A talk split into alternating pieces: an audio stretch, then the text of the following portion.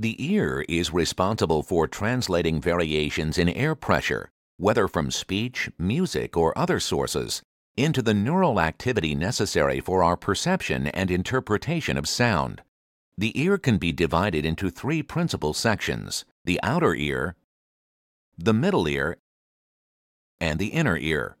Each of these parts performs a specific function in processing sound information. The external ear which consists of the pinna, concha, and auditory meatus, gathers sound energy and focuses it on the eardrum or tympanic membrane.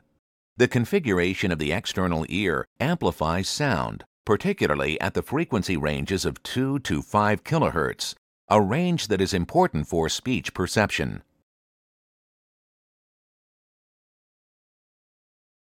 From the ear canal, the sound waves vibrate the eardrum, which in turn vibrates three tiny bones in the middle ear, the malleus, incus, and stapes. The stapes vibrates a small membrane at the base of the cochlea, the oval window, which transmits amplified vibrational energy to the fluids of the cochlea. Because the entire structure is filled with non-compressible fluid, movement within the cochlea in response to a push on the oval window requires the presence of a movable outlet membrane.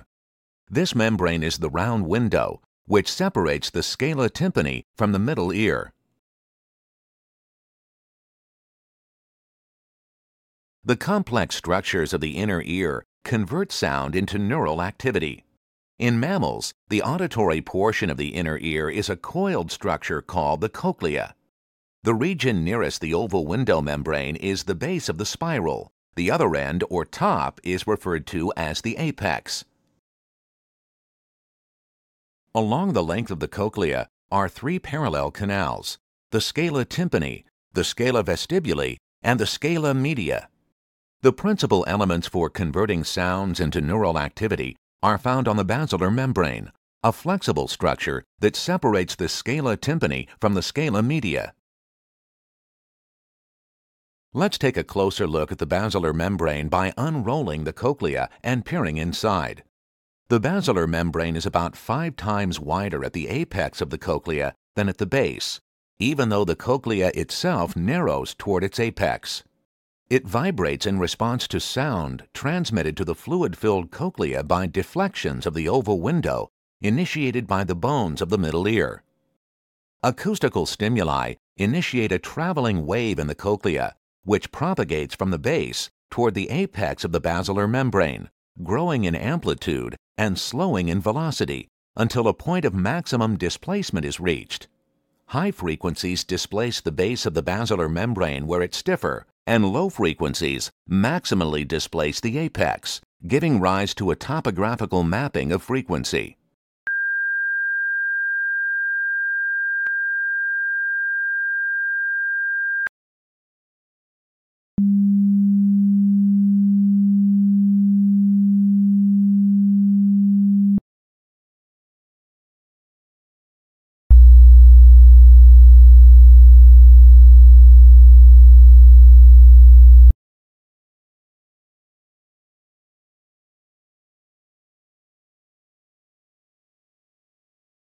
Within the scala media and atop the basilar membrane is the organ of Corti, the collective term for all the elements involved in the transduction of sounds.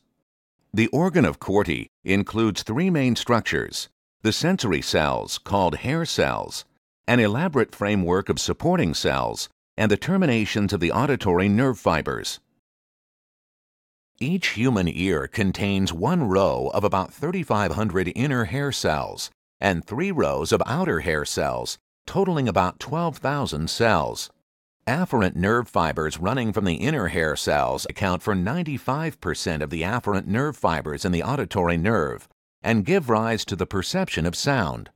The outer hair cells receive efferent inputs from the brain that help sharpen the frequency resolving power of the cochlea. From the upper end of each hair cell protrude relatively stiff, tiny hairs called stereocilia. Each hair cell has 50 to 200 stereocilia. The heights of the stereocilia increase progressively across the hair cell, so the tops approximate an inclined plane. Atop the organ of Corti is the tectorial membrane. The stereocilia of the outer hair cells extend into indentations in the bottom of the tectorial membrane. The movements of fluid in the cochlea produce vibrations of the basilar membrane. These vibrations bend the stereocilia inserted into the tectorial membrane. Depending upon the direction of the bend, ion channels in the hair cells either open or close. Ultimately, a change in ion conductance in hair cells will either increase or decrease the firing rate of auditory nerve fibers.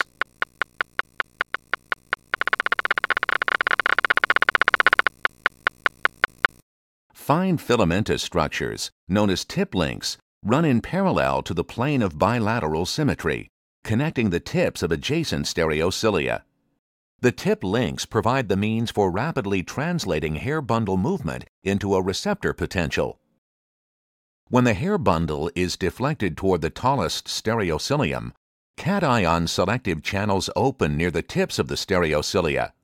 Opening of the channels causes an influx of potassium ions and a rapid depolarization of the entire hair cell. The depolarization in turn leads to an influx of calcium ions through voltage-gated calcium channels at the base of the hair cell. The calcium triggers the release of neurotransmitter from synaptic vesicles, also located at the base of the hair cell. This stimulates the afferent nerve fibers, which form part of the auditory nerve, and the signal is thus passed along to the brain.